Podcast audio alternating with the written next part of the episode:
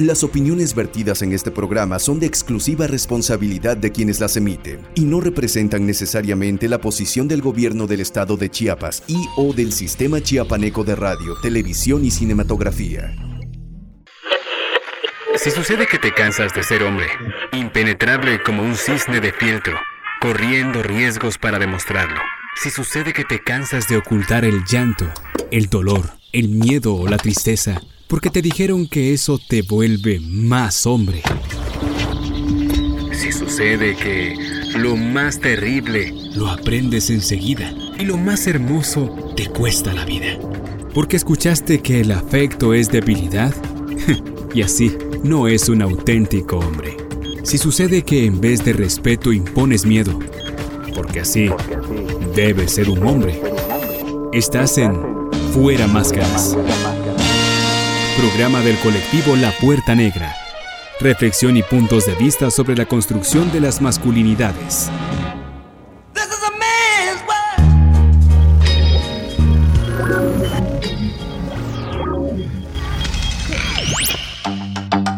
Bienvenidos, bienvenidas Fuera Máscaras, programa del colectivo La Puerta Negra y es un gusto contar de nueva cuenta en estas interesantes charlas que estamos teniendo con el doctor Rafael Alarcón Lavín. Él es asesor de la Organización de Médicos Indígenas del Estado de Chiapas, integrante también del Grupo Independiente de Trabajo sobre Partería Tradicional en México. Doctor Rafael, bienvenido de nueva cuenta a Fuera Máscaras.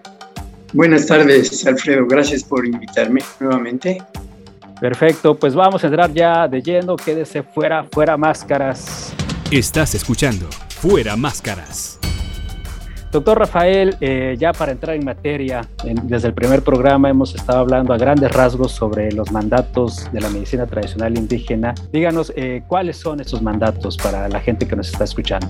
Bueno, como habíamos platicado en la charla anterior, en Chiapas, la medicina eh, celtal, sutil, básicamente. Bueno, y en otras medicinas también, en la tojolabal ya un poquito menos, pero y en otras, pero básicamente las más, eh, podríamos decir, pues representativas, donde más este, pues habitantes de, los grupos indígenas hay, son estos dos. Y como habíamos comentado la vez pasada, son cinco mandatos. Este, em, son, le, llama, eh, voy a retomar un poco al, al antropólogo Jaime Pech, que ha trabajado mucho esta cuestión, él es médico y voy a retomarlo de, su libro que se llama El mandato de los dioses. Entonces él refiere que son, este, son mandatos, son, son cargos por mandato, podríamos decir. Uno, los médicos tradicionales adquieren un, un, cargo a través de un mandato y son cinco. Eh, el de más jerarquía es el ILOL, el rezador del cerro, que pueden ser, hago la aclaración, mujeres u hombres, ¿eh? no nada más, o sea, cuando lo digo en masculino, pero también las mujeres sí tienen cargos de ILOL, ILOL. Eh, entonces, el, el, ILOL, el rezador o rezadora del cerro, el huesero, la partera y el hierbero. Son cinco, cinco mandatos. Entonces, bueno, el ILOL, como decíamos, es el, es el médico tradicional más, eh, eh, de más jerarquía en la comunidad. Generalmente los ILOLes pues empiezan desde pequeños, o sea, el sueño por el que reciben el mandato y porque es a través del sueño. Es ellos sueñan que, que un, un, ser superior o un anciano, una anciana, eh, se le presenta en el sueño y le, a veces le pide, pero generalmente él tiene miedo, se niega el sueño. Hay muchos muchos sueños, dependiendo, bueno, de cada persona, que se niega pero al último casi lo obliga, lo obliga cuando no quiere y tiene que cumplir, porque es un servicio a la comunidad. Entonces a veces le dice, mira, un sueño, yo te voy, siempre dice el, el, el o, el, iniciado que se va a iniciar, yo no puedo, va a estar difícil, me va a costar trabajo, yo no sé. Y siempre le dice, bueno, yo te voy a ayudar, yo te voy a decir cómo, yo voy a estar aquí junto de ti yo te voy a guiar para que puedas curar a determinada persona, ¿no? Entonces, bueno, ya se anima y ya empieza, este, empieza ya el, mandato. Entonces, a través del sueño. Quiero aclarar también que hay eh, la palabra sueño la acción de, sueño tiene dos acepciones. Una es el, el sueño, cuando dicen, bueno, yo tengo sueño, ya me voy a dormir. Pero otra es el sueño de soñar, que es diferente a sueños. El sueño de soñar está dentro del sueño. Es cuando uno eh, al dormir este, sueña, valga la redundancia, algunas imágenes o sonidos ¿sí? durante el sueño durante el sueño de, dormir, pues entonces, nos vamos a referir en, en, este caso de los celoles al sueño, al sueño de soñar, que a través del sueño o en el sueño reciben esa, ese mandato, esa señal que tú vas a hacer, Ilori. ¿sí? Si por ejemplo una persona tiene cinco hijos y uno de ellos eh, le dice papá, generalmente al papá o la mamá, pues yo soñé, generalmente son sueños a las cuando ya vas a despertar, son los sueños, la, parte del sueño donde más se recuerdan generalmente. A veces no se recuerda uno los sueños, pero en las horas de, ya de la madrugada, de, la mañana, es cuando más se acuerda. Entonces, ya le platica el sueño a su mamá o a su papá, y hay sueños de mandato. Entonces, el papá o la mamá, si no saben de los sueños, pues van a consultar a quien sepa interpretar los sueños y ya el que interpreta le dice, bueno, pues este es un sueño de mandato. De mandato, y lo interpreta y dice que va a ser curandero. Desde ahí, pues prácticamente ya es un compromiso que tiene el iniciado de que tiene que cumplir el mandato. Y a partir de ahí, bueno, él sigue soñando durante toda la vida, porque los sueños no nada más son de, para, iniciado, para iniciar, sino también los sueños, a través de los sueños se aprende. los iniciados aprenden a través del sueño y, ven, ven algunas cosas y perciben a través del sueño. Entonces empiezan a curar, es la, pues la primera etapa. Y generalmente van a agradecer a la iglesia, pues que soñaron y que Dios les dio ese, ese mandato para servir a la comunidad. Ya después viene la socialización, que es la etapa donde se empieza a conocer que un ILOL, un médico tradicional, curó a su, primero empiezan con su familia, después con sus primos, y de ahí se van con la familia de enfrente, hasta que ya pasan años y ya eh, pues hay loles que tienen fama regional, mm. ya no nada más curan a su familia cercana ni la comunidad, sino se hacen tanta fama y tienen tanta experiencia que ya curan a nivel regional. Entonces ya empiezan a, este, empiezan a, a, socializarse y la comunidad los valida. Esto es muy importante. O sea, la comunidad sabe y reconoce y valida quién es médico tradicional, ¿sí? porque lo conocen y, y participa de su cultura no valida el Estado, ni validan las instituciones de salud que a veces quieren validar y certificar. No, no, eso, eso no entra en la cultura indígena, ¿no? Lo que quien valida es la comunidad, porque a ellos los ha tratado, los ha curado, etcétera, ¿no? Bueno, entonces el, el, ILOL. El ILOL eh, hace el diagnóstico por medio de dos elementos, el pulso y el sueño.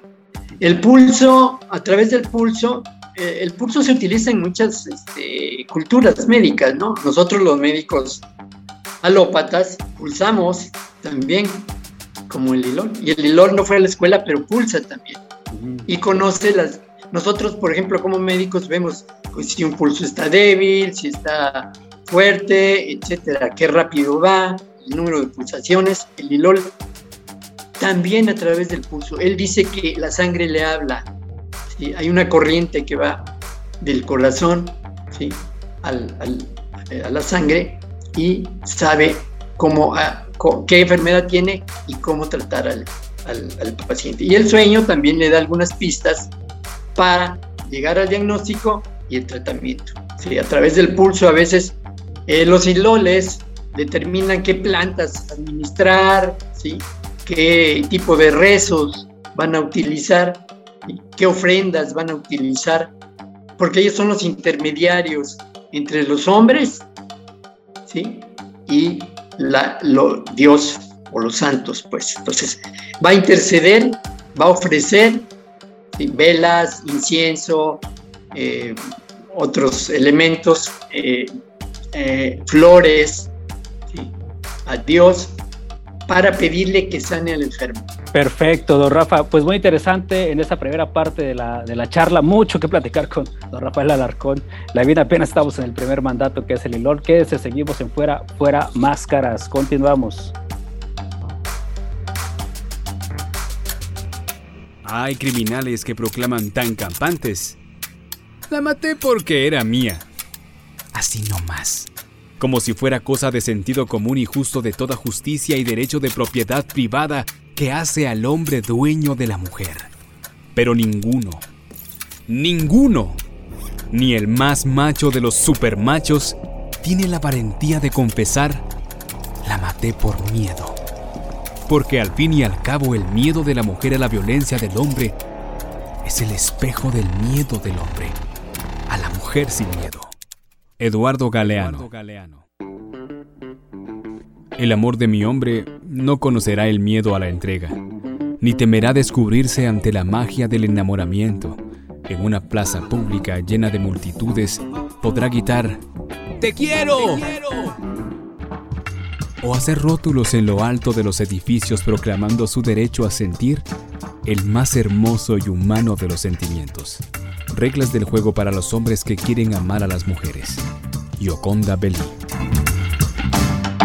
Continuamos fuera máscaras, platicamos con el doctor Rafael Alarcón Lavín y en esta ocasión eh, estamos platicando acerca de los mandatos eh, en la Mesía Tradicional Indígena. Ya nos platicó acerca del Lilola, grandes rasgos, muy interesante todo lo que nos ha platicado. Cuéntenos más sobre los otros, don Rafael. Bueno, otro mandato también que es el rezador del cerro. El rezador del cerro es eh, el personaje que procura, podríamos decir, la salud a nivel comunitario. El rezador del cerro generalmente son iloles, pueden ser mujeres o hombres como dije hace rato, y rezan en los cuatro puntos cardinales de, los cuatro cerros que están alrededor de, las de la comunidad para que no entre la envidia, para que la gente viva en el lequil kuslejal, que es la vida buena, la vida con ética, la vida con respeto, tienen valores, ¿sí? entonces para que no haya conflicto en la comunidad, a veces para que no entren ciertas enfermedades que, pueden afectar a la comunidad. Es como, eh, podríamos decir, el protector colectivo de la comunidad. Sí, a grandes rasgos es el, el rezador del cerro. La partera indígena tradicional, un personaje muy que a mí me gusta mucho, la partera, es pues Tamalal, tal, la, la cachadora de niños. ¿sí? Ah, qué bonito. Entonces, eh, la partera tiene muchas funciones, acompañamiento sobre todo de la mujer embarazada en el embarazo, parto y puerperio, sobre todo darle seguridad a la mujer. O sea, eh, hay muchas causas de problemas, incluso en el, ya en el parto, ¿sí? que han detectado, de que si no la mujer tiene seguridad y está tranquila, se generan problemas en el parto. Entonces la partera lo que hace es sobarla, acomodar al, al bebé en, la, en, su matriz, pues, para que tenga una posición y, una dirección este, adecuada, generalmente de cabeza, ¿no? Y, no, no, no de nalgas, como decimos nosotros los médicos, sino de cabeza y en cierta, en cierta posición. Entonces, esa es un, un, este, una función de la parte. Además de que, bueno, son hierberas. Hay parteras que son hierberas, parteras hiloles, parteras rezadoras, parteras eh, eh, hueseras, parteras sobadoras. Entonces tienen la capacidad de sentir con sus manos la posición del bebé dentro del útero, de sobar y acomodarlo, ¿sí? Y también de, eh, de conocer, conocerse ellas mismas, su yo interno y su papel en la comunidad, con lo cual van a, van a aconsejar a la mujer embarazada para que no tenga problemas durante su embarazo y durante el parto, ¿no? Y bueno, esa es la partera. el, hierbero, bueno, como su palabra lo dice, eh, es el que conoce la planta. Tiene una relación con la naturaleza muy importante y tienen la característica de eh, conocer las propiedades de las plantas medicinales, su sabor, su olor. Incluso cuando van a cortar una planta, eh, la mayoría reza y le pide perdón ah, porque la va a cortar. Y le, y le, y le pide perdón y le dice, te voy a cortar, pero quiero que ayudes a este, este enfermo, a este paciente a curarlo, ayúdame. Entonces ya la corta y la administran, las administran por medio de, bueno, quemadas en el comal, hervidas, eh, en baños, en limpias, dentro del temazcal. Entonces hay múltiples formas de usar las plantas medicinales en la medicina tradicional. Eh, el huesero es otra, otro mandato, es el que cura las torceduras, fracturas, etc. El, huesero también cura rezando, pero reza chiflando. Él soba la parte afectada y no reza con palabras, sino con chiflidos. Está rezando, pero chiflando. Entonces soba, aplica plantas y hierbas en la parte afectada y bueno, pone vendas y, y, otros eh, pomadas, a veces antes se hacían con, con, cebo de algún animal por allá diferente. Entonces, este es el, el huesero. El, ¿Cuál me faltó? Esos son los cinco. ya, ya. Ya el, el, el rezador, el huesero, la partera y el hierbero. ¿Cómo se viven entre la cosmovisión? Ya nos ha adelantado, ¿cómo se viven? Bueno, eh, la, la, cosmovisión en las comunidades indígenas de, de los procesos de, de salud-enfermedad es diferente a la de, de, nosotros como, como mestizos, como, como caislanes.